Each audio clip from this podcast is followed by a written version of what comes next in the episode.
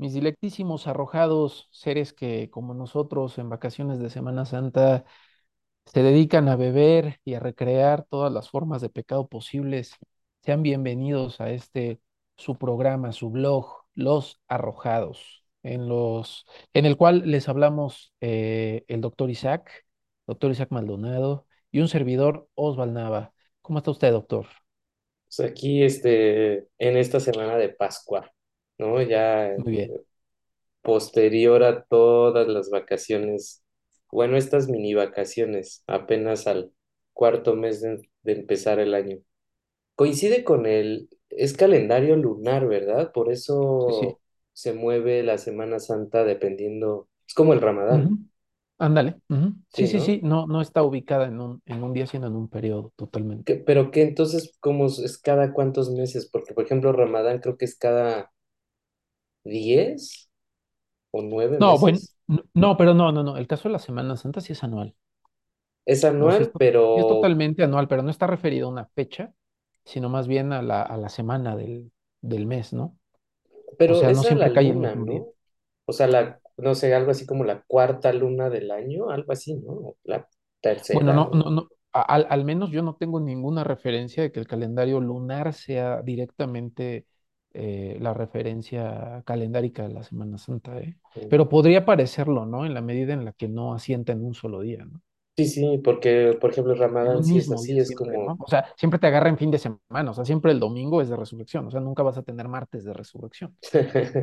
a veces sí, sí, sí, sí hace falta, ¿no? Como un, un Pues martes sí, de resurrección. solamente, solamente usted, doctor, cuando la peda lo agarra hasta el lunes, el, el San Lunes. Es que, es que no, no, o sea, me encuentra.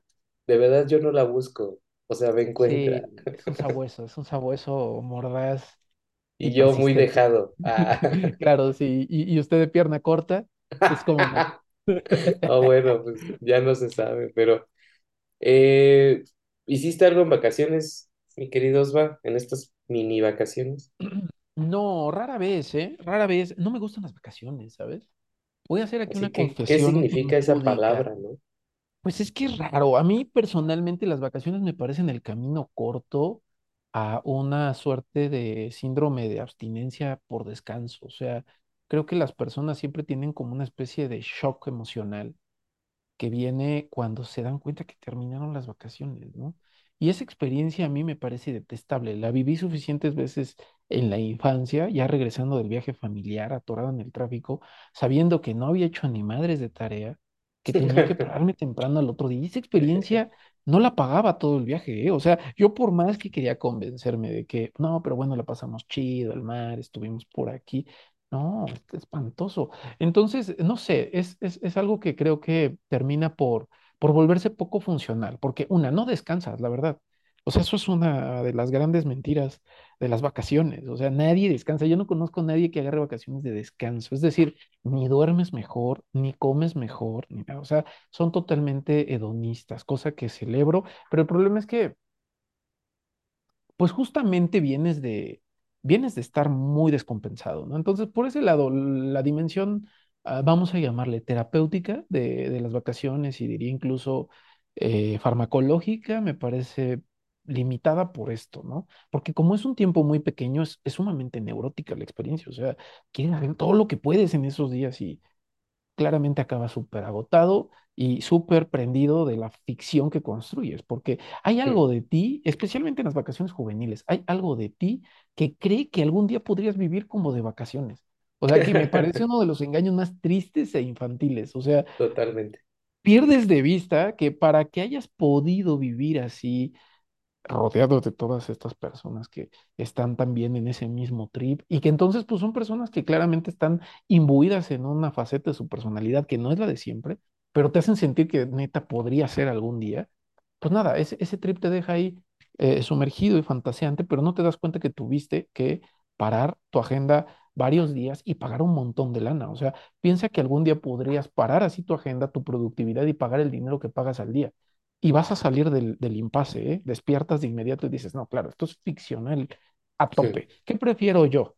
Prefiero ganarle tiempos a mis días, a mis semanas, en donde neta me permita, como sabes, un pequeño atracón de los sentidos, sí, pero, pero así en corto, sin, sin tener que pausar toda la agenda, porque te repito, ese síndrome de abstinencia vacacional me cuesta muchísimo, no me agrada. Sí, no, o sea, porque además, este, pues es raro, ¿no? Porque se supone que la Semana Santa tiene, pues, esa connotación de que todos estemos reflexionando y la banda anda bien, bien peda en la Ah, bueno, costera, ¿no? O sea, claro. dices, güey, eh, ¿de qué estamos hablando, no? O sea, como que sí ha cambiado y, y como lo decíamos en algún momento, inclusive hasta el propio capitalismo se ha aprovechado, ¿no? De pues ya sabes, dos por uno en filetes, ¿no? Pinches todos los La- hoteles hasta la madre en las promociones en la viga, ¿Cómo? ¿no?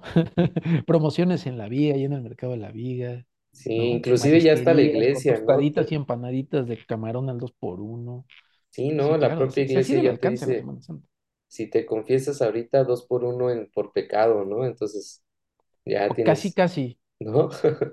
casi, casi. Y raro, ¿eh? Este tema de los mariscos es raro porque realmente eh, eh, en la Pascua la, la comida pues, era austera y sí, claro, adolecía de carne, pero ado- adolecía de todo tipo de carne.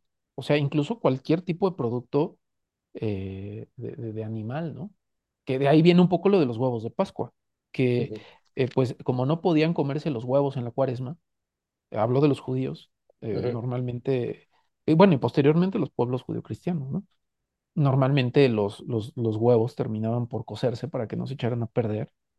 Y después se fueron obsequiando, ¿no? Que también, eh, por otro lado, dentro de lo que se conoce como la, la cuaresma judía, hay algo que se llama el, el seder, ¿no? Que es una comida familiar que, que también tenía los huevos cocidos como elemento, pero eran simbólicos. ¿Y sabes qué simbolizaban? El corazón del faraón. El corazón del faraón, porque digo, si nos vamos así históricamente al origen de la Semana Santa, bueno, no de la Semana Santa, de la Pascua, porque propiamente lo que estamos hablando es de la Pascua, la Semana Santa es un término muy reciente, muy católico, católico romano aparte, pero eh, la Pascua, la Pascua judía es un evento que gira en torno a la cautividad en Egipto, ¿no? Entonces va, va muy de ahí, pero yo no sé en qué momento de repente la, la, la, la, la permisión del, del, del- de los mariscos apareció, ¿no? Ahí es como, como un, un, un pequeño agregado light de la, de la cuaresma, ¿no? Es como Sí, para que, para que no se me, para que no se me descompensen mis chamacos, los vamos a dejar echarse unos marisquitos, ¿no? No hay falla. sí, y como, como esta idea de, pues ya hablando un poco al tema, como de simbolismo, de sacrificio, de que eh, no debemos hacer el mal, de que debemos de controlar de cierta manera nuestras pasiones y pues una de las pasiones incluye precisamente pues el, placer de, comer, el placer de disfrutar, ¿no? De, este tipo de, abundancia, por así decirla, alimenticia que ciertas personas tienen, que también hay que poner ahí un paréntesis, o sea, em, mucho de lo- del alimento que se produce hoy en día, por ejemplo, en frutas y verduras, se desperdicia por razones estéticas, ¿no? Sabemos que si este jitomate trae un chipotito o algo, se desperdicia, o sea, a- hasta un cerca de 30% del- del- de esos productos, ¿no? Entonces hay una injusticia alimentaria, que eso podríamos hablarlo en otro programa, pero al margen de eso, pues la gente tiene eh, cierto abundancia eh, pues en lo que come, le gusta comer bien, de manera eh, pues, satisfactoria y todo, y esta es como la semana de no comas carne, ¿no? Bueno, en general toda la cuaresma, ¿no? Que son los 40 días antes de, de este Sí, día de resurrección y todo así esto, es. y es como una forma de privarte, ¿no? De, de controlar otra vez, ¿no? Tus pasiones. Que se daba cada viernes, según yo me acuerdo, eh, pues en, eh, o sea, todos los viernes, digamos, los cuatro viernes, después de la, eh, de la ceniza, ¿no? Y todos los Sí, viernes comer pescado sí. digo, me acuerdo más o menos, porque ahorita pues ya claramente me vale madres, ¿no? Pero, este, eh, pero bueno, sé que esto se hace. Está asociado con el simbolismo, pues, de la penitencia y de alejarnos un poco del mal, ¿no? Sí, Sí, es que, ¿sabes qué pasa? Toda la Semana Santa está atravesada por un sentido penitencial, porque finalmente, desde la Pascua judía, eh, el sentido de, de, de, del sacrificio es el eje temático del relato. O sea, eh, cuando los, cuando los judíos están en el cautiverio, eh, Dios manda a Moisés a la li- liberación del pueblo y entonces manda las siete plagas, ¿no? Esas siete plagas terminan siendo este castigo de Dios al pueblo egipcio por someter a su pueblo, ¿no? Por, por el cautiverio. Y es cuando la séptima plaga, precisamente, que es la que amenaza a los primogénitos de, de, de los egipcios, cuando aparece la figura central de la Pascua, ¿no? Porque, ¿qué pasa? Que aunque Dios va a mandar esta plaga fulminante a los primogénitos de los egipcios, da la oportunidad a el faraón de poder, eh, pues, ¿cómo llamarle? Ah, arrepentirse, conmiserarse con el pueblo judío y entonces eh, manda o, o- o le muestra lo que viene a ser el Cordero Pascual, que es un sacrificio que se va a hacer al Dios de los judíos y que con su sangre van a pintar los dinteles de sus puertas para que cuando baje Dios, que, que, que, que- también le llaman luego el ángel de la muerte, no los mate. Esa era la tregua, digamos, que claramente no van a tomar los, los egipcios, ¿no? Eso, esa, esa mención a la Pascua judía como tal está en el Éxodo 12 y me parece que es la única, a- a- a- al sentido jud- judásico preciso de, de- de la Pascua, que era este sacrificio a- de, un, de un cordero, que aparte ahí en Éxodos 12 se dice claramente que tiene que ser así, eh, eh, un cordero casi casi que dice inmaculado, ¿no? Es un cordero en buen estado, saludable, un buen cordero, ¿no? Mm, Entonces se hacía esto y se marcaba, claro, eh, precisamente en alusión a este episodio. eh, se, se hacía ya la, la comida, lo que ahorita te mencionaba, que se conoce como el Seder, en donde celebraban esto, esta salvación. Es decir, Dios fue y los, y los perdonó, ¿no? Dios permitió que todos los que siguieron su mandato fueran salvados, ¿no? O sea, de ahí comienza el sentido de, de este sacrificio del Cordero. ¿Qué pasa con la figura de Cristo? Que Cristo pareciera ser ese Cordero inmaculado en perfectas condiciones que ahora se inmola a sí mismo. Digamos que lo que pasó en el desierto en Egipto fue lo que hizo Cristo en- en- en la relación del hombre con, con Dios, porque recordemos que en el Antiguo Testamento eh, hay una ruptura, ¿no? Hay una ruptura crucial, hay una ruptura fundamental, y el estado de pecado es precisamente esta, este estado de desobediencia, vamos a llamarle. Cuando Cristo se inmola, cuando una de las dimensiones de Dios, porque recordemos que dentro del dogma cristiano, Cristo es Dios, es una de sus tres personalidades, por así llamarlo. eh, al momento del inmolarse, lo que está haciendo es ritualizar, es como si re-ritualizara, ¿no? El mismo rito judásico, pero ahora con él como cordero. Y ahí es donde de nuevo habilita un perdón. ¿Qué ocurre cuando Cristo está eh, resucitando, ¿no? Cuando Cristo se, se, se, se levanta de entre los muertos. Rehabilita el pacto, el perdón que le dio Dios a su pueblo cuando realizó el sacrificio pascual. Cuando Cristo muere y lo resucita, de nuevo lo rehabilita. Nuevamente perdonó a la humanidad y permitió la trascendencia a la muerte. Ese es finalmente el sentido, así vamos a hablar lo más, más antiguo de, de- de- de- de- del, del sacrificio de, Cristo, ¿no? Entonces, pues es un sacrificio que, que, que en teoría la cuaresma lo que te va a pedir es, pues que lo reflexiones, que lo pienses, ¿no? Eh, ya, ya, ya, ya después, pues digo, la Iglesia Católica lo comienza a instituir, lo instituye principalmente con, con, bueno, lo instituye Pablo, ¿no? Pablo en la primera carta a los Corintios, eh, Corintios 11, primera carta a los Corintios 11, Pablo va, va a hablar, curiosamente, Pablo va a hablar, aunque escribió antes que los evangelistas, o sea, también este es un dato que a veces se pierde de vista, pero que aunque escribió antes de los evangelistas, Pablo, que se centra en el episodio de la pasión, no habla del resto de la vida de Cristo en ningún, en ningún momento, hasta donde tengo entendido. Eso es propiamente los evangelistas. Y él va a hablar precisamente de la importancia y de lo crucial que se va a volver la, la pasión de Cristo. Ya después los evangelistas eh, van, van a comenzar a, a construir una serie de, de narrativas y de relatos que ya van a estar inscritas dentro de toda una, ¿cómo le podríamos llamar? Tradición oral, ¿no? Dentro de una eh, narración completa que va desde su nacimiento hasta su muerte, ¿no? Pero, pero va de ahí. ¿no? Bueno, a ver, pienso que, eh, o sea, esto que, que dijiste me, eh, como muchos rituales, costumbres en, en diferentes culturas, creo que tienen, o pienso que tienen la, la función, pues, de regular a las, a la comunidad, a la sociedad de cierta manera. Eh, esto creo que es una forma de regular los comportamientos, como decíamos, ¿no? Violentos, como los comportamientos hedonistas o, o, o que pudieran poner en peligro la, la cohesión de la, de la sociedad.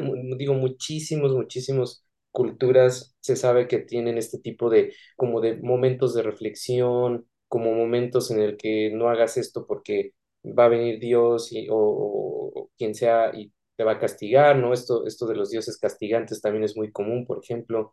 Em, Claro. sin embargo, digo, eso es muy útil, o sea, porque sí, y más en las sociedades contemporáneas donde estamos hiperconectados, digitalizados, eh, vamos a una velocidad a- así impensable de, de información que es imposible procesar, ¿no? De manera, pues, eh, eh, rápida, buena, etcétera. Pero pienso que este simbolismo se ha perdido, ¿no? O sea, porque cuántas personas, y lo digo en tono de broma, pero cuántas personas realmente están en la costera, pues haciendo esta reflexión como tú dices, ¿no? O sea, pues más bien pienso que lo que están haciendo es escapar de, de esa esclavitud capitalista moderna de sus trabajos, ¿no? Y decir, güey, ya me quiero ir a- en Semana Santa. Y lo vemos, o sea, son, es hasta noticia eh, vemos ahí en, la- en las, en las, ¿cómo se llama? En las, eh, en la, en la, en los periódicos, en fin, en Twitter, en Facebook, así, la, la, la playa toda hecha así, no ves ni la playa, sabes, pura gente, sombrillas, ¿no? Este, entonces, pues, ¿cómo hemos perdido este espacio de reflexión tan necesario para un problema urgente como es, pues, el tema del, del mal, el tema de regular la, la sociedad, regular la comunidad, porque, pues, prácticamente a la gente le vale, ¿no? Esto, ¿no? No, yo, yo, yo diría que ya, ya deja tus temas urgentes, son temas fundamentales. Temas fundamentales que nunca nos dejan sin, eh, si- si- sin factura por cobrar, ¿eh? Y, y no estoy queriendo ser sentencioso. O sea, mira, pensemos en lo siguiente.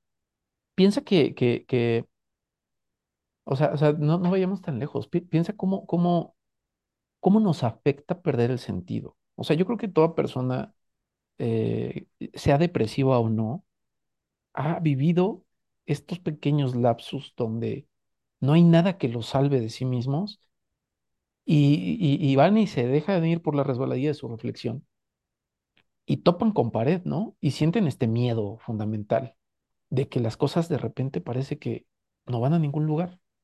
Eso lo hemos vivido todos, en especial después de que cumple cierta edad. O sea, a lo mejor de joven es más difícil, ¿no? Estás demasiado embebido en, en tus propios jugos, ¿no? O sea, hay, hay, hay mucho pinche mal pensamiento, mucha dopamina, mucha testosterona, mucha endorfina. Todos andamos muy calientes. No hay tiempo para eso, pero cuando se te empieza como a bajar ese, ese, ese pedo, claro que hay un poquito más de intimidad, ¿no? Con esto no quiero decir que no haya no haya, no haya personas jóvenes que sean muy profundas y muy atinadas, ¿no?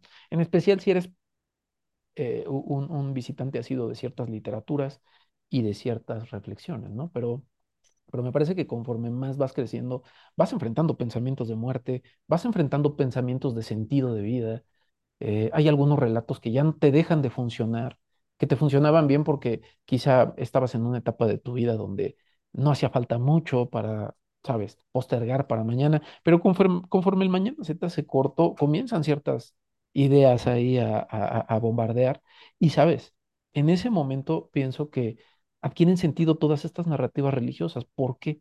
Porque imagina que ¿Qué más eh, eh, disruptor del sentido que la muerte? O sea, esa me parece que es la experiencia, más eh, disolutoria para toda expectativa de sentido.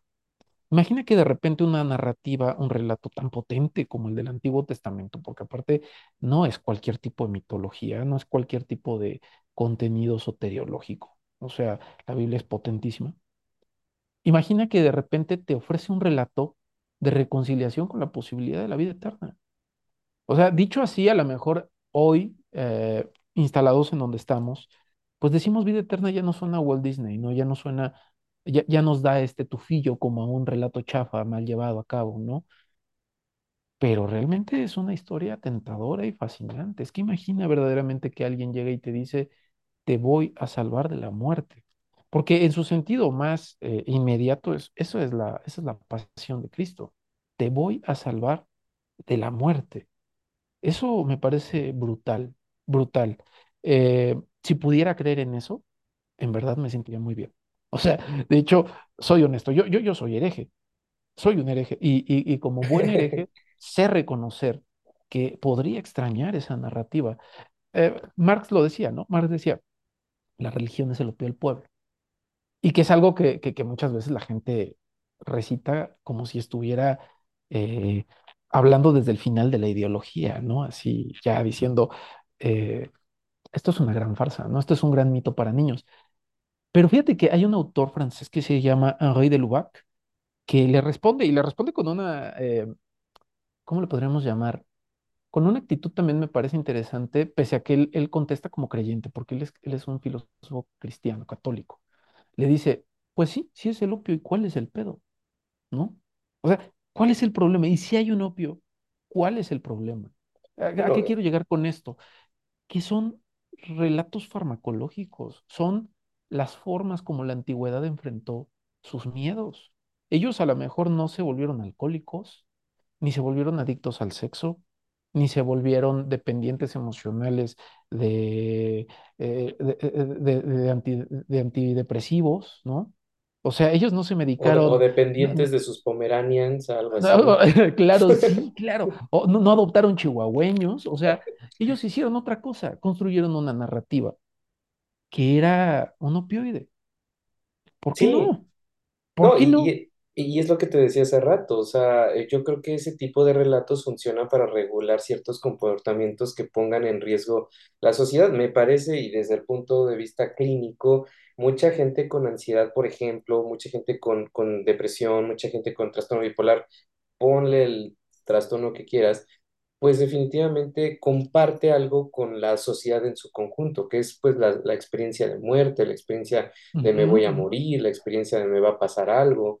Y claro, o sea, en, eh, dif- en diferentes momentos de nuestra vida esa preocupación nos toca. Quizás cuando estás adolescente no, porque pues lo que estás pensando, como decías, es pues a ver si, no sé, este, Shakira se enamora de mí, ¿no? Por fin, o, o, o no Sí, sé. estás en un, Entonces, estás en un viaje la, la, alucinógeno. la muerte no está ahorita como en un Sí, tema claro. importante. Vale madres Eres, ahorita. eres un futurible. De, de joven eres un futurible. Como tienes mucho futuro, No, y todo se arregla mañana, no pasa nada. Yo siempre he dicho que los adolescentes tienen las tres Is, ¿no? O sea, se creen inmortales, o sea, no se van a morir, infértiles, o sea, piensan que no se van a embarazar, y, y la otra, infalibles, o sea, esos güeyes no se Sí, claro, equivocan.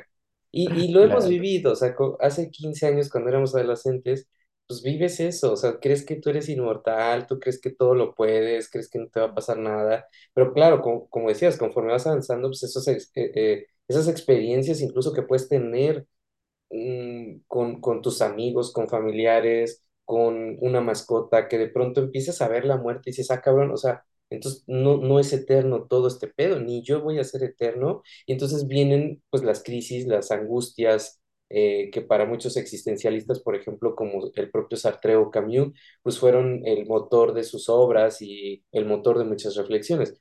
El problema es que creo, y como decías hace rato, es que no estamos entendiendo como esa parte fundamental, eh, simbólica, porque la, pienso que, que, que hay como este desprendimiento, esta dislocación de eh, temas que, que, como decíamos, o sea, son, son urgentes, ¿no? Creo que un aglutinante muy fuerte para la religión sí es la experiencia de muerte, o sea, la ansiedad de que te vas a morir y como decías, la promesa de salvación, ese es el aglutinante perfecto, o sea, embona muy bien, porque es como, ok, yo tengo miedo de morir, pero hay alguien que me promete que va a haber algo después de todo esto, bueno, entonces ya mejor le bajo, ya mejor le- me porto bien. Y si no le bajo porque mis pasiones no las puedo controlar, por lo menos estoy en una constante, en un constante ciclo de promesas, que también es mucho de lo que hace la gente, ¿no? O sea, es como, ahora sí ya me voy a portar bien, después de la cruda, dices, no, ahora sí ya, ya le voy a bajar, ¿no? Hasta esta figura de,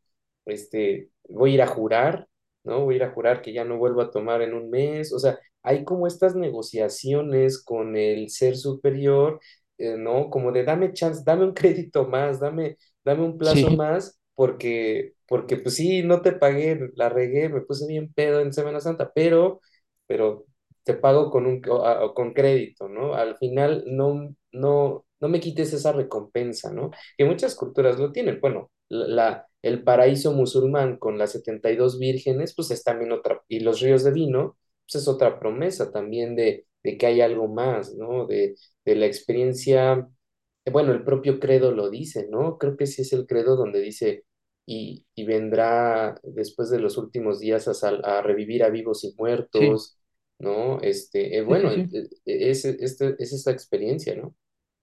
Sí, totalmente. Tota- totalmente va, va de ahí, pero lo, lo- lo importante de aquí es que este, este eh, antidepresivo, este opio, tiene una condición para que active, ¿no? Así como para que te truene la tacha, es necesario que, que la, que la consumas, ¿no? Y, y, y que le des su tiempo de acción.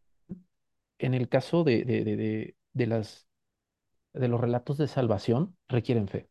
O sea, si no crees, no funciona. El salto kierkegaardiano, o sea, te tienes que arrojar, tienes Sí, que aventarte al misterio, porque no funciona de otro modo. O sea, tú no puedes ir y, y, y, querer construirte una religión eh, light, ¿no? Por eso, por eso las personas que están en el pedo del New Age y toda esta onda, me parece que terminan bandeando mucho entre cultos, porque como no, no están experimentando en el nivel de la fe, sino en el nivel de la razón, eh, pues nada, están como que entre el filósofo de la religión, la maga esoterista, la practicante de Wicca y, ¿sabes?, Eh, el, el- el- el- profano promedio capitalista, o sea, como que viven en ese ciclo, ¿no? Meditación y masturbación, o sea, eso es como, como si de repente los metieras en un mismo programa de recuperación. meditación, Sí, medicación y claro. Y, masturbación, y masturbación, ¿no? todo el, todo el combo. todo el combo completo. Entonces, pues pasa eso, se requiere, se requiere fe, esa, esa está, esa está implícita. Entonces, pienso que Bueno, ya, ya, te das cuenta que, que no estamos ante cualquier experiencia. Y ahí es donde viene, me parece yo, una buena oportunidad de reflexión. Que no la cambiaría por un viaje a Acapulco, pues no, porque claro que es una reflexión dolosa, es una reflexión complicada, pero pero lo, lo menciono porque tú, tú hace un rato decías, ¿no? Se ha dejado de lado este periodo de- de meditación, ¿no?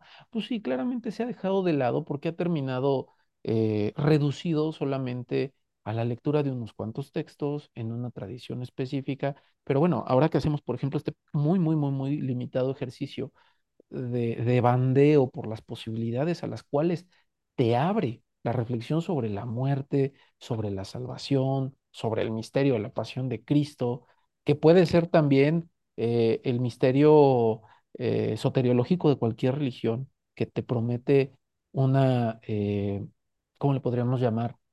Mm, trascendencia. Pues te das cuenta que es riquísimo, porque, a ver, vamos a salirnos del templo y volvamos a nuestra habitación eh, cuando estamos ahí pasándola mal, ¿no? O sea, en el, a- o sea, en plena crisis de ansiedad, ¿en serio quieres que, que, que, que, un buen pastor te diga, vas a estar bien? O sea, ¿sabes? Llega un momento de, de pánico que quieres eso.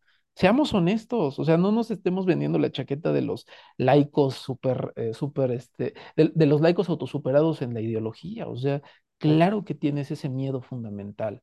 Y ahí bueno. conectamos con un, con un miedo muy antiguo. Hay, hay una canción de Sam Smith que dice, eh, creo que es la de Prayer, o se llama Prayer, algo así, que justo en una frase eh, hace alusión a eso como de, eh, dice, al final todo mundo cree, ¿no?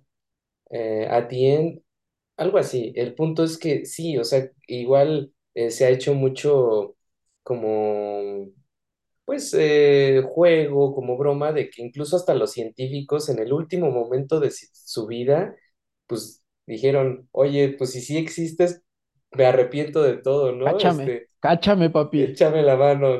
O sea, mi vida de científico y de no creyente era una broma, pero al final ya, este, pues sí, porque es un ejercicio de fe, es un ejercicio mm, es una experiencia humana, o sea, eh, eh, eh, tener miedo a la muerte es una experiencia absolutamente humana porque somos los únicos seres abstractos con hasta al momento que sabemos que tenemos un pensamiento abstracto, que sabemos que vamos a morir, o sea, un perro no lo sabe. No tiene ese, ese, ese constructo, o hasta donde sabemos, insisto, un perico tampoco, un, un oso tampoco, o sea, no, no, no hay ese tema. Sí existe como el tema de que, por ejemplo, los elefantes y sus ritos fúnebres, o sea, saben que se murió, pero no sé hasta qué punto sepan que ellos también les va a pasar eso, porque justo para muchos filósofos, la experiencia de saber que te vas a morir le da significado a tu vida, le da sentido. Y por eso decimos, no, pues me, me voy a dedicar a esto porque solo tengo una vida o no sé, lo, lo que sea, ¿no? Bueno, yo, yo- yo- yo diría incluso lleva a tener que darle sentido, más bien, ¿no? Ajá, claro, te obliga. Obliga al sentido, obliga al sentido, que, que es el punto de arranque de Camus, ¿no? La pregunta filosófica verdaderamente seria es saber si me suicido o no me suicido, Sí. ¿no?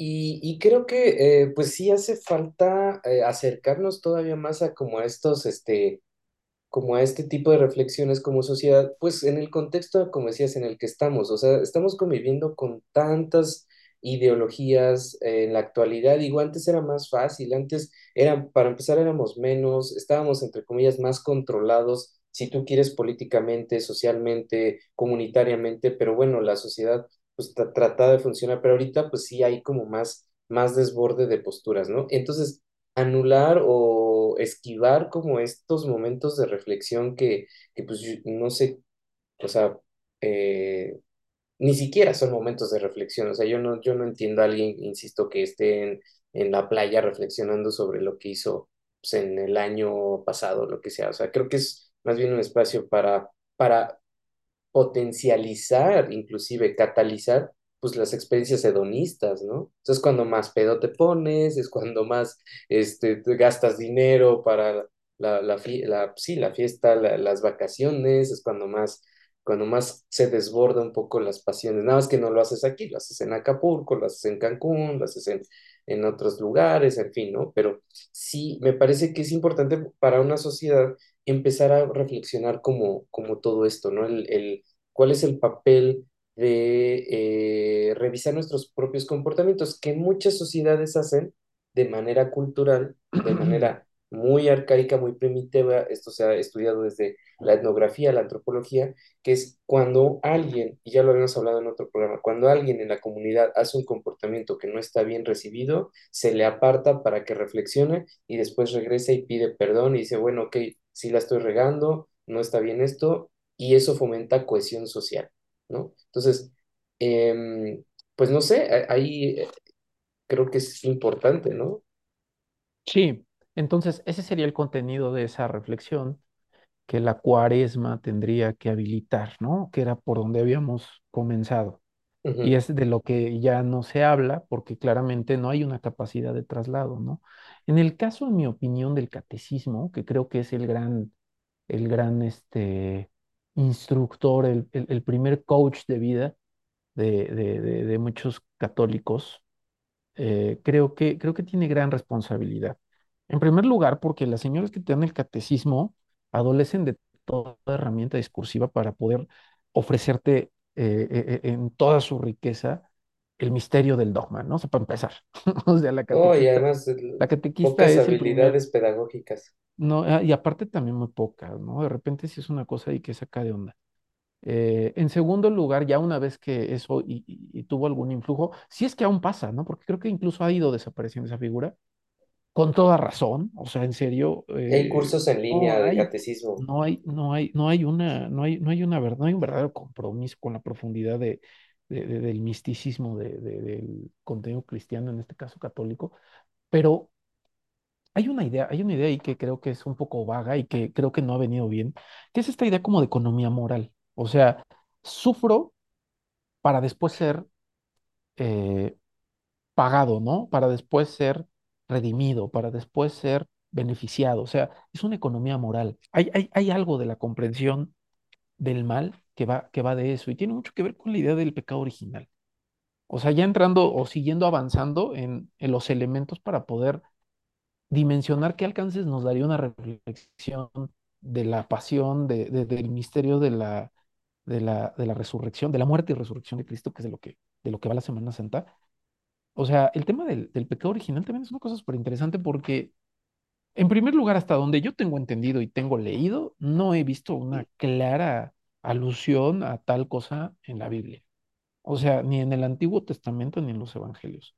Entonces, para empezar eso, ¿no? Ni siquiera en San Pablo me parece que sea tan, tan claro. En San Pablo yo lo que veo claro es el siervo arbitrio, que, que creo que es, creo que es lo que podría valer la pena, ¿no? Pero bueno, el tema del pecado original es una cosa rara porque en teoría no es un pecado cometido, sino transmitido. O sea, digamos que, que, Adán y Eva le fallan a Dios, comen del árbol del conocimiento y es cuando entonces Dios los expulsa, les retira su protección y entonces los deja expuestos al influjo de los ángeles caídos y a todo lo que su dimensión carnal implica, ¿no? Porque recordemos, ¿no? Que, que, que hay un dualismo claro dentro de la- las recuperaciones cristianas eh, más primitivas, ¿no? Hay un platonismo ahí eh, muy mal leído en muchos casos, muy bien leído en otros, pero que al final dio una lectura eh, dicotómica donde la carne se volvió el lastre del pecado, ¿no? Y entonces estamos manchados, estamos manchados y tenemos que vivir compensando esa mancha, tenemos que vivir abatiéndola. Y este sentido de sacrificio, este sentido de automesura, este sentido, vamos a utilizar la palabra en sentido nietzscheano, ascético, que básicamente es el despojo de toda posibilidad y oportunidad de sentido a la vida de la carne, a la vida del animal, que somos, por supuesto, termina haciendo ahí un juego piadosillo, raro, esclavizante, que pues no culpo a nadie que, de querer salirse de él.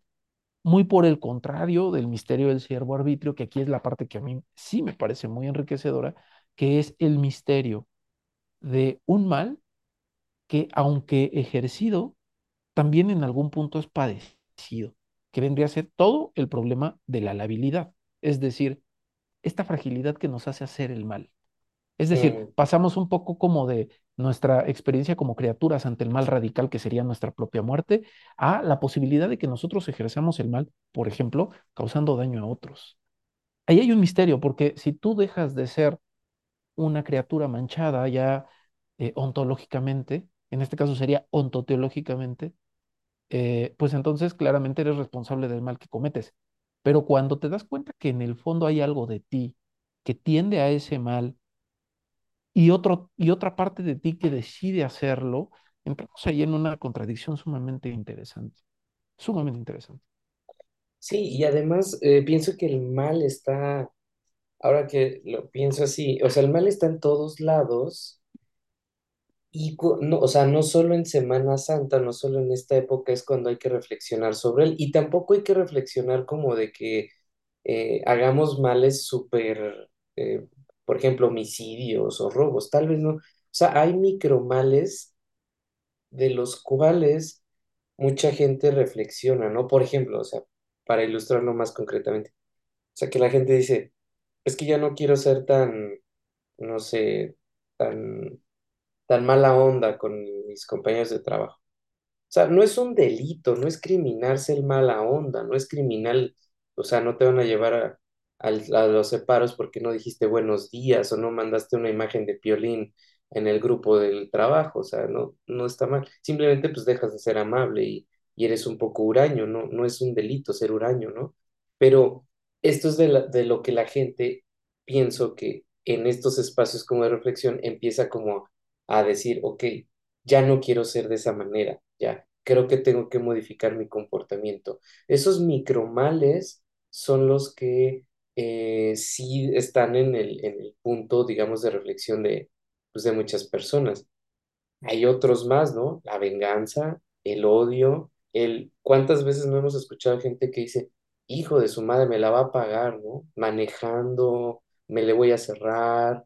eh, bueno, los celos son otro tipo como de también de, de, de pasión que si se desborda, pues puede tener eh, también un impacto en las otras personas. Eh, es decir, hay una malevolencia también en los seres humanos eh, más cotidiana de lo que podríamos pensar. Y hay muchos estudios en psicología, en filosofía, eh, obviamente que se han realizado para entender como esta otra cara de la moneda, ¿no? Que es, por un lado, la benevolencia, el altruismo, la generosidad, pero del otro lado está la malevolencia, el odio, la venganza, la ira eh, que es particularmente una preocupación de religiones, de filósofos, en fin, porque esto, otra vez, como lo decíamos desde el inicio, esto necesita ser regulado.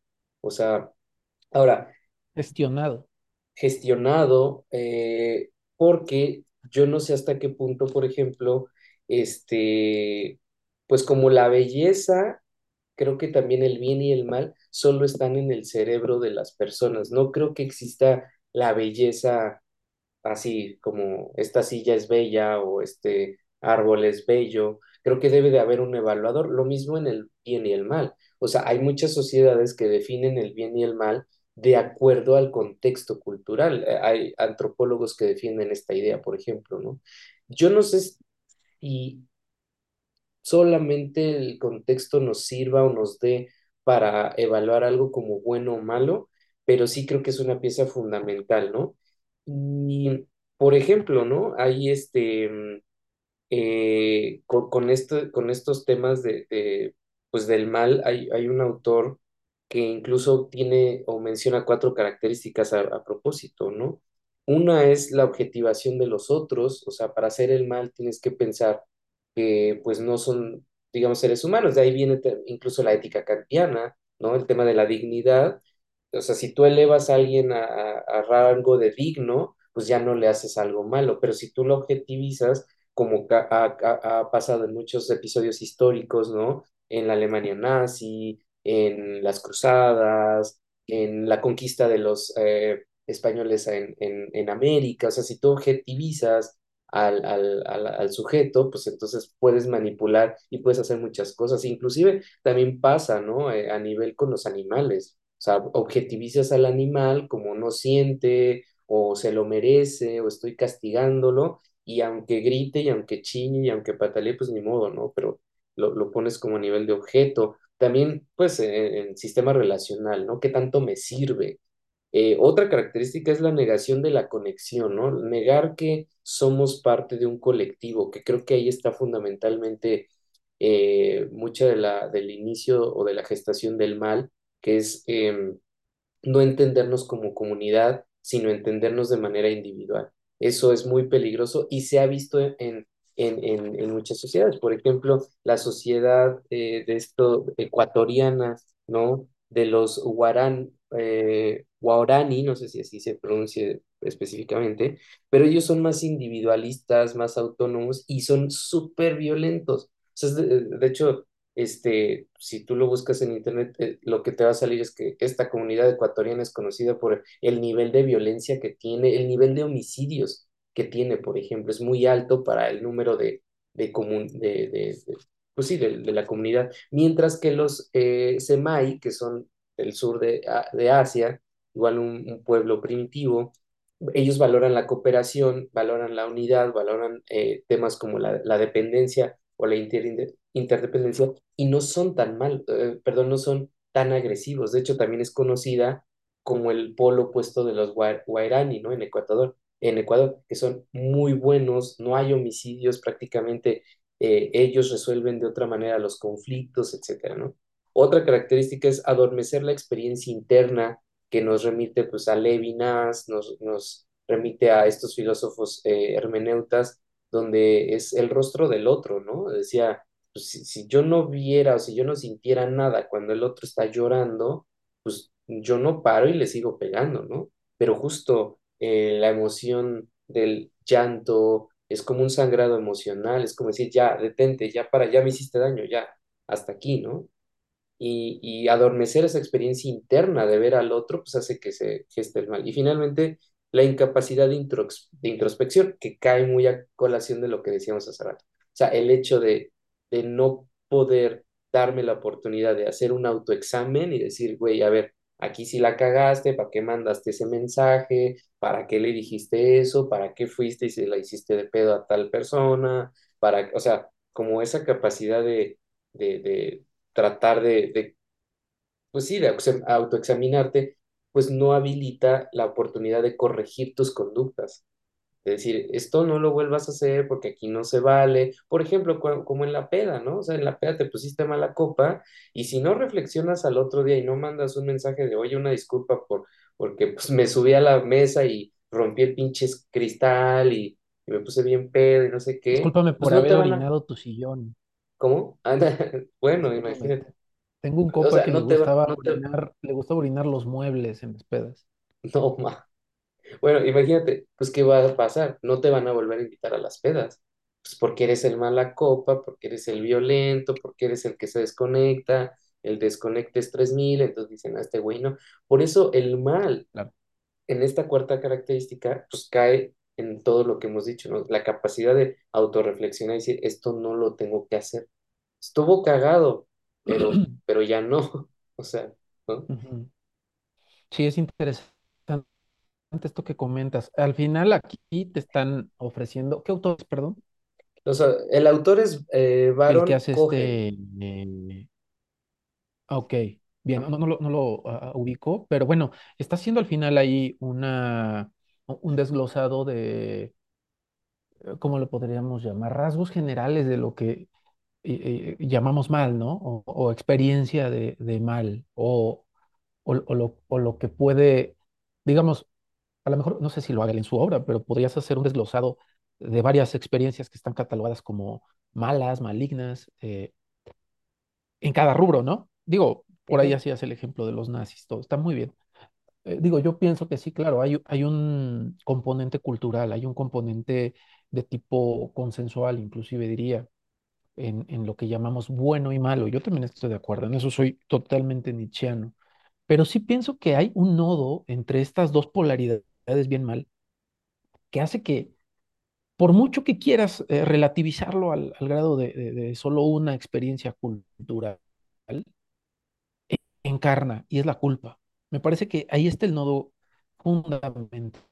La experiencia de culpa eh, me parece que delimita, denuncia, evidencia la conciencia de daño, ¿no? Una persona que ha cometido un mal y tiene una comprensión de él, tiene una comprensión del bien y en esa encrucijada experimenta de alguna manera una experiencia, una experiencia de culpa que, que me parece que es interesante, ya partiendo y usando esto que comentabas, pensarla de lo que yo te comentaba del siervo arbitrio, porque finalmente analicemos eh, un poco cómo, cómo se da, ¿no? Tú cometes un error, ¿no? La cagas en algo, cometes un mal. Tú ahorita ponías el ejemplo de se me pasan las copas y, y, y, me convierto en el, en el malas copas 3000, ¿no? Y entonces, sabes, al otro día hay una, hay una conciencia doble. Es un poco como el doctor Jekyll y Mr. Hyde, que me parece que Claro, lo plasman claro. de una muy buena forma, que dice, a ver, yo tenía conciencia del bien. Yo sabía que si hacía esto iba a pasar esto, ¿no? Porque raras veces, o sea, raras veces tenemos primeras veces. O sea, pues ocurre solo una, ¿no? Y ahí quizá te encuentras con la sorpresa hasta de ti mismo, ¿no? El espectáculo de ti hecho monstruo, el, espe- el- el espectáculo de ti hecho lo que no reconoces, puede ser la sombra, vamos a hablarlo junguianamente. Pero lo curioso es que aunque te das cuenta, sigue ocurriendo. Es decir, hay algo de nuestra constitución humana que permite que, por un lado, sepamos y conozcamos el bien, pero que aún sabiéndolo y queriéndolo, nos precipitemos al mal, ¿sabes? Eso, ese pequeño salto, esa fractura en la libertad, porque finalmente tú no pierdes tu libertad en ningún momento. Bueno, quizá el caso del ebrio puede ser que sí, porque termina sometido al influjo de una bebida eh, eh, o de una sustancia enervante, pero salgámonos de ahí y vayámonos a las cosas como, como cuando tú reaccionas mal con alguien, o cuando tomas algo, ¿no? Cuando te chingas algo, se te hace fácil robarte algo, o se te hace fácil eh, ofender a alguien, aunque sabes que le va a hacer mucho daño, ¿no? algo, algo empuja, algo te avienta hacia ese, hacia ese costado. Si no, ¿de qué otra manera eh, existiría la experiencia de la disculpa, ¿no? El, oye, ¿sabes qué? No sé qué me pasó. ¿Cuántos no hemos hecho esa mención? No sé qué me pasó. Es decir, hay un momento de extravío, hay un punto de ausencia de ti. Es como si te salieras de ti. Y luego entonces, ahí en ese punto preciso, a mí ir y acudir a la demonología se me hace súper interesante, porque entonces eh, eh, eh, comienza a adquirir cierto sentido que en algún punto de nuestro desarrollo intelectual como culturas humanas hayamos querido explicar esta experiencia de ajenidad, esta experiencia de desbordamiento que ocurría cuando el demonio nos tocaba, nos hablaba, nos poseía. La figura de la posesión es es súper interesante, porque al final es, es un otro que está en mí, es un otro que está en mí, es decir, creo que es una explicación primitiva, pero muy bella, muy potente, muy interesante, para hablar de esta experiencia en donde yo me vuelvo lo que no soy. Hoy sabemos que sí eres eso, ¿no? Hoy sabemos que no es el influjo de un demonio, o no lo sé, yo pienso que no, pero lo interesante es que hay un dilema interno y una batalla interna, que eso es lo del siervo arbitrio. Hay un conflicto interior y en ese conflicto interior hay un momento de ausencia que ahí me hace total sentido con prácticas, eh, eh, vamos a llamarles religiosas, como las de eh, los, los taoístas o los budistas, ¿no? Que trabajan mucho la atención. Tú dices atención plena para que obviamente el mindfulness de coaching, ¿sabes? En el gym, ahí en, ahí en Polanco, pues claro, te va a decir que, que, que atención plena para producir mejor, para poner cagones sin perturbarte, para, ¿sabes? Eh, trabajar 18 horas sin que el culo te duela, o sea, e- e- es, es, es para eso, pero si nos salimos de ahí, nos vamos al territorio religioso propiamente, que es el territorio de reconexión, es el territorio de rehabilitación del sentido, con eso nos religa la religión. Entiendes que la atención plena tiene mucho sentido si piensas que hay momentos donde te extravías de ti y desapareces y eres otro, te vuelves otro de ti te dejas de ver y así como se te encorva la espalda, te vuelves culero también, ¿no? O sea, porque y a mí me pasa, ¿no? Cuando menos veo yo ya estoy torcido, o sea, ya, ya, ya traigo acá la joroba y, y ya me senté, y ya pinche panza ya está acá botada, ¿no? Pero pensémoslo a nivel ya más antropológico. Cuando te relajas, te dejas de ver y hay cosas que salen de ti, cosas que salen de ti que quizás son eso a lo que te estás refiriendo cuando llegas con alguien y le dices, oye, discúlpame, no quería hacerte esto. Me da mucha pena. Obviamente, cuando una persona no ha hecho esta, esta introspección del mal, de cómo funciona en nosotros, de cómo lo vivimos, pues claro, seguramente sea indolente y te diga, me vale madre, güey. Me la debes y me la pagas, la ley del talión, ¿no? Al rato, al rato me la cobro, o no, no te disculpo y ahora te voy a hacer sufrir, te voy a castigar, que es lo que hace una persona celosa y resentida, por ejemplo. Te voy a castigar, me las vas a pagar, güey. Ahora yo puedo dañar. Claro, ahí, ahí estamos ante dos caras de lo delicado que es no reflexionar y no tener una sensibilidad. Digo, esto buscando poner elementos de por qué podría valer la pena permitirte, pues no sé si en la cuaresma, cualquier temporada del año, darte un tiempo para pensar ¿Por qué obra el mal? ¿O, o a qué estamos llamando mal? ¿O cómo nos relacionamos con él? Y vuelvo a lo que alguna vez dije en un programa de este Terencio.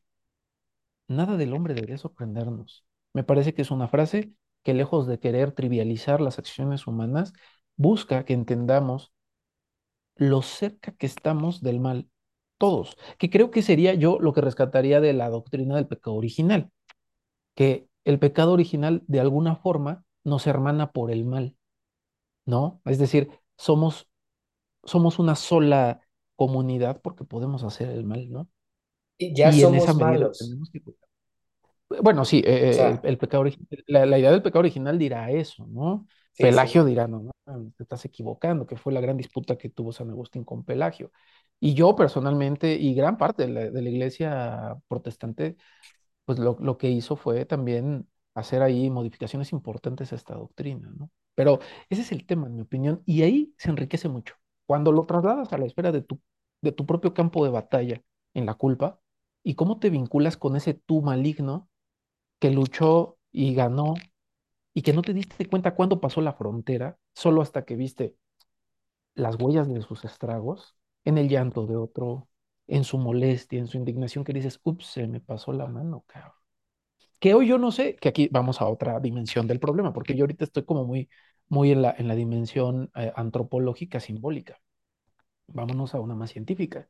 Yo no sé hasta dónde eso que el ciervo arbitrio paulino, que después se va a desarrollar con mucha más intensidad, con, con, en mi opinión, desde las lecturas luteranas, eh, pues yo no sé hasta dónde se empujó en ese demonio, ese misterio de la labilidad, sea también en gran medida explicado por algo que se llama neurofisiología, ¿no? ¿Qué te dé el empujón? Pues, güey, toda la cantidad de dopamina, de noradrenalina, de, ¿sabes? Todo este menjurje químico que te lleva a estados de, obnu- de obnubilación, de ausencia, de pérdida de control. No sé, esa Bueno, parte tú la manejas muy bien. bueno, a- a- sí, Eh, mira, la, la, violencia es un problema incluso de salud pública considerado ya por la OMS como tal, porque mata más personas al año en el mundo, ¿no? Eh, que ciertas enfermedades, por ejemplo, ¿no? Sabemos que, ¿no? Este, los accidentes de tránsito son la principal causa de muerte entre jóvenes de eh, 12 a 29 años eh, por encima, muy, muy por encima de eh, enfermedades infecciosas, de enfermedades, este, pues, infectocontagiosas, este, no sé, hereditarias, en fin, ¿no? Eh, entonces sí hace pensar como eh, este, esta parte, como tú decías, de, de cómo reaccionamos violentamente, agresivamente a, manera, de manera cultural, ¿no? ¿Qué, qué está motivando esto? ¿Cuál es el móvil? ¿Cuál es el motor? Em, tú lo decías hace un momento, o sea, y, y, y de hecho, pues coloquialmente tenemos esta frase, ¿no? Me desconecté. O sea, que, que esa frase es la, la parte moderna de me poseyó un espíritu. O sea, estás haciendo Sí, sí, claro. referencia a no era yo. O sea, me des- desconecté mi, mi sentido de yo mismo, me desconecté de mi cuerpo. O sea, dices, me desconecté por esa razón, ¿no?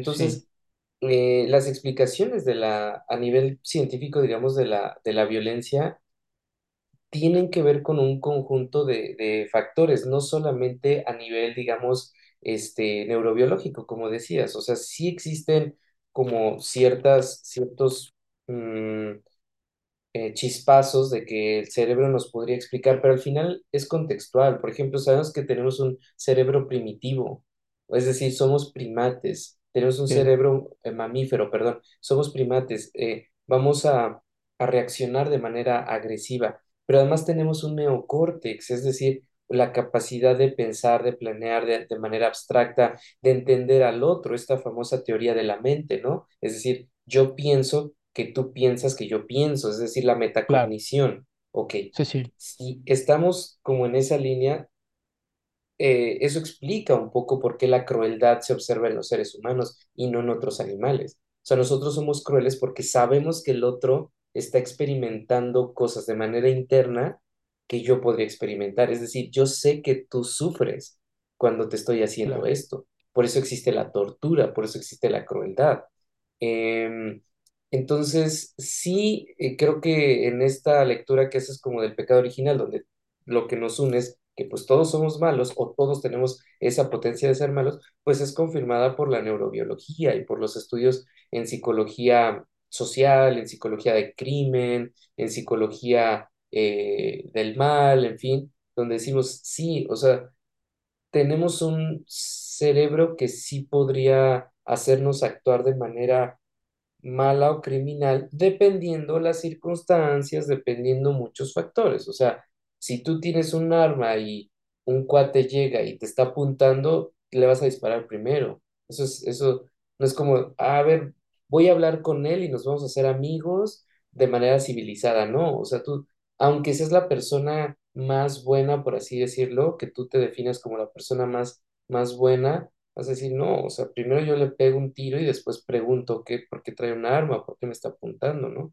Entonces, son eh, pues estos, estas variables contextuales, digamos, internas, predisposiciones también psicológicas, por ejemplo, la predisposición a enojarte o a resolver de manera conflictiva las cosas, el no tener una red, por ejemplo, de solución de problemas, como en estos dos ejemplos que había puesto de los eh, de, la- de las sociedades eh, en, en Ecuador y en el sur de Asia, ¿no? O sea, que resuelven sus conflictos de manera muy, muy distinta. Por ejemplo, lo- en el sur de Asia se reúnen y más que eh, tratar de resolver como el conflicto, lo que hacen es, ¿sabes qué? No hay que pelearnos, o sea, a ver, todos tranquilos, no hay que pelearnos, no hay que...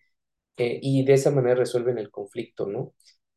Pero los, los de Ecuador no, o sea, esos cuates sí son más, más violentos. Pensemos en la época moderna, o sea, el narcotráfico, eh, la posesión de armas en Estados Unidos, este, eh, la capacidad, como decías hace rato, de venganza, de que, ah, me la hiciste, pues al rato me la pagas.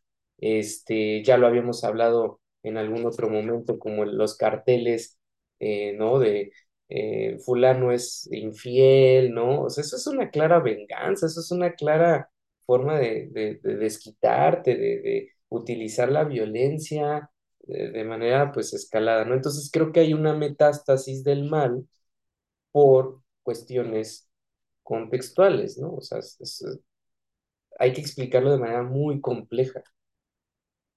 Sí, sí, es que es, es, un... mm, sí, es, es un fenómeno multi, multifactorial finalmente, ¿no? Pero pienso que justo en su complejidad y justo en su manera de acontecer, y cuando observas cómo se ha ido desarrollando esa relación humano, humano-experiencia, vamos a llamarle, eh, también vas encontrando las opciones, las opciones de respuesta. Porque, por ejemplo, si nos damos cuenta que el cerebro es adaptativo, es decir, que te ofrece una serie de reacciones y de elementos para que tú sobrevivas, como por ejemplo habíamos platicado, el hecho de que una persona que te ofrece un sentido de pertenencia como una pareja, o un padre, o un hermano, o una comunidad, tu equipo de fútbol, tu salón de clases, de repente te exilian porque te cortan, porque te dicen, me decepcionas, yo no quiero que seas mi hijo, porque te dan este, plancha y no te dejan entrar ahí a la hinchada a brincar y a mentar madre. ¿Sabes? Estas experiencias pueden llegar a ser tan complejas porque tu cerebro lo entiende como la, expul- la expulsión tribal este, del grupo, ¿no? Es el, es el jerem, ¿no? El jerem judío. Todos te maldecimos y todos te negamos como parte de la comunidad judía. Fue lo que le hicieron a Spinoza. Si tú estás valiendo madre ahí porque ya te dio el infarto, ya te pasó algo, nadie de la comunidad judía va a ir a rescatarte. ¡Qué espanto! ¡Qué espanto! O sea, si te duele que te corte tu morra, imagínate que toda la comunidad te dice, no cuentas con nosotros. Entonces, ¿sí? ¿qué hace nuestro cerebro? Reacciona eso. ¿Por qué? Porque nos quiere salvar, nos quiere cuidar. Aunque claramente si tu novia te deja en serio, no te va a pasar nada. Es decir, ¿qué quiere decir esto? Que el cerebro no está sumergido en el contexto. El cerebro se adapta y reacciona a los criterios de significación. Por eso a mí me parece tan crucial dedicarle tiempo a la reflexión, volviendo con lo que arrancábamos. ¿Por qué dedicarle 40 días a una reflexión? Bueno, no lo hagas eh, con el calendario litúrgico católico, está bien, pero date tiempo de pensar. ¿Por qué? Porque lo que le estás dando significado, le estás dando poder. Le estás dando poder, le estás permitiendo condicionar toda la mecánica de tu organismo. O sea, y esta es la parte interesante, en mi opinión, o una parte importante de la mecánica de tu organismo, ¿no? Porque si tú por alguna razón sobredimensionaste efectivamente la presencia de una persona, tu cerebro va a reaccionar como si no una persona, sino todo el mundo te hubiera negado y te colapsas, te colapsas, ¿no? Te colapsas. Entonces, pasa creo muy, muy, muy similar con el mal. Si nos estamos dando cuenta que la ira no es una pasión hecha para cobrar venganzas, o sea, el cerebro no nos no, no te dio todo ese detonante químico, no tensó tus músculos para que te vengaras de Juan, que te bajó a tu morra, eh, pues claramente entonces conviene hacer una pequeña pausa, ¿no? Y entender qué está haciendo tu organismo, por qué me estoy sintiendo así, por qué de repente mi puño está tan predispuesto y solícito de los cachetitos del Juan, ¿por qué? ¿Qué está pasando aquí, no? Claramente no es porque el destino pida venganza, ¿no? Porque se tenga que derramar sangre aquí porque esto fue una afrenta. Pues no, tu cuerpo simplemente se sintió amenazado. Cuando, cuando logramos, en mi opinión, replegarnos que hay la importancia de la reflexión. Reflexionar, es decir, es ese vuel esa vuelta en círculo sobre ti mismo y tomas conciencia o metacognición de tu propio proceso en este caso, pues entonces creo que tienes poder de hacer algo con eso. Y me parece que esa es, al menos en mi opinión, una de las respuestas más uh, sensatas, más a la mano de todos, de, del mal, ¿no? Que por eso la importancia de entrenar la mente. Por eso la importancia de dedicarle tiempo a los exámenes de conciencia, la importancia, pues, de ir a terapia, por ejemplo, y hablar y estar como, ¿sabes?, desenvolviendo tu mente con otro, que te le estés pulgando así como chango.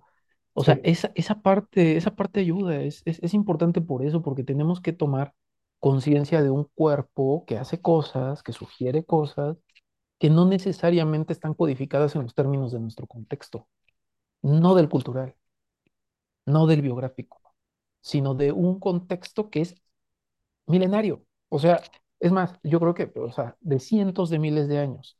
Nuestro cerebro vive en un contexto antiquísimo.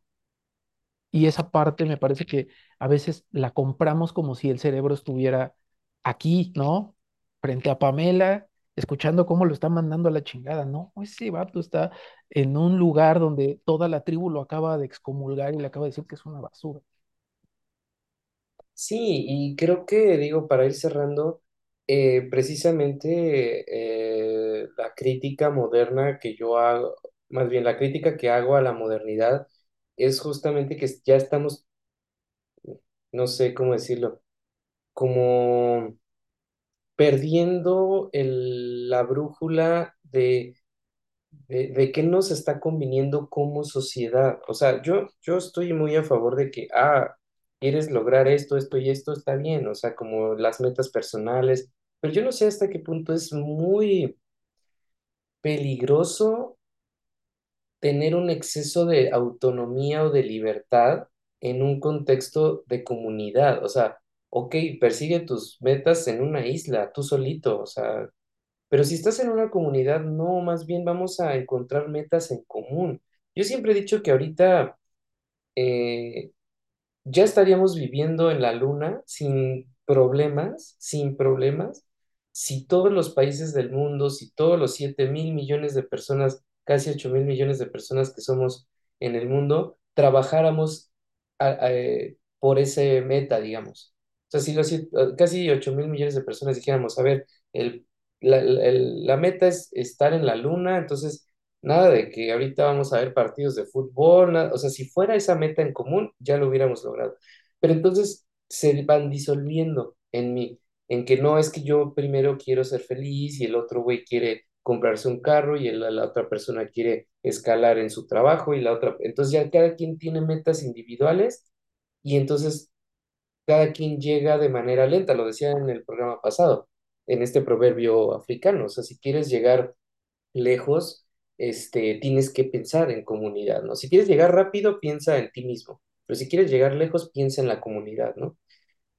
Es eso nos ha marcado como seres humanos. No hemos podido llegar a, en donde estamos con el nivel de tecnología médica, matemática, eh, a- incluso bélica, sin la contribución de todos. O sea, es imposible. Entonces, sí, para cerrar, pues yo creo que eso sería conveniente, pensar, tener este momento de reflexión para poner metas en común al centro de la reflexión, al centro de la discusión, al centro de la comunidad, pues para llegar lejos, o sea, tenemos mucho potencial. Una neurona no crea pensamientos, pero muchos millones de neuronas, 86 mil millones de neuronas, pueden crear una conciencia. Entonces es lo mismo. Estas teorías emergentistas, una hormiga, por ejemplo, pues la matas y se acabó, pero ¿no has visto estas hormigas que se levantan como si fueran monstruos? O sea, se juntan todas y Así, dan la impresión como si fueran monstruos para alejar a los otros. Entonces, en, en- en conjunto siempre vamos a hacer más, eh, siempre y cuando tengamos estos momentos de reflexión, ¿no? Sí, estoy, estoy de acuerdo con esa, con esa parte. Mañana vas a tener una carta así pegada en tu puerta con un clavo, como la que le puso Lutero a la iglesia, pero de todo el cuerpo de libertarios, de tu condominio, diciéndote qué estás diciendo, comunista, rojo, Eh, con la, con bandera de la serpiente, con la bandera de la serpiente sangrando. No, sí, yo, yo también pienso, pienso, eh, pienso que el, que el tema de la comunidad no solamente tiene sentido, sino que es eh, nuestro destino, porque somos gregarios. Nuestro destino en el sentido más científico posible dicho, que es en el de nuestra constitución, en el de nuestra morfología y en el de nuestra eh, constitución, eh, vamos a llamarle cerebral, ¿no? O sea, eh, nuestro cerebro está entrenado para hacernos sentir terriblemente desafortunados e infelices cuando no pertenecemos a nada. Y eso, eso es espantoso. Entonces, creo que la comunidad es, sana, es, es importante.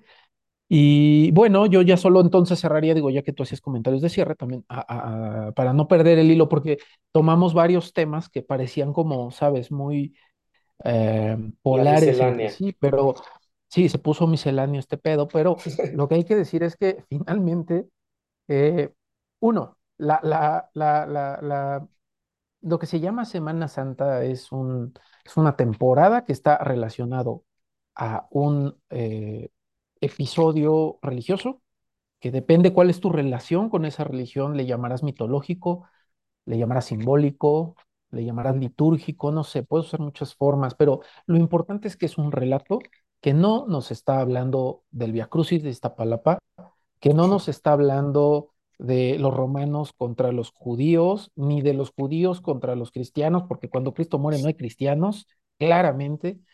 Y entonces lo que está ahí es, en serio, mucho menos que toda esta nueva, ¿cómo le podríamos llamar? Esta nueva iconicidad eh, tan popular de, de, de, de, la Semana Santa, que es pobrísima, a mí me parece paupérrima, pero, pero bueno, el punto es que no, no nos vayamos en banda. O sea, si, si, ha trascendido por tantos eh, eh, siglos, por milenios, el misterio de la cruz, vamos a llamarle, eh, no es precisamente solo por el gran trabajo colonial que la Iglesia Católica hizo, cosa que creo que siempre quedará manchada eh, por la ignominia, pero, pero sí, sí entendamos que se pone en el centro de un eh, problema y de una experiencia fundamental que desarrollemos las tecnologías que desarrollemos nos va a acompañar.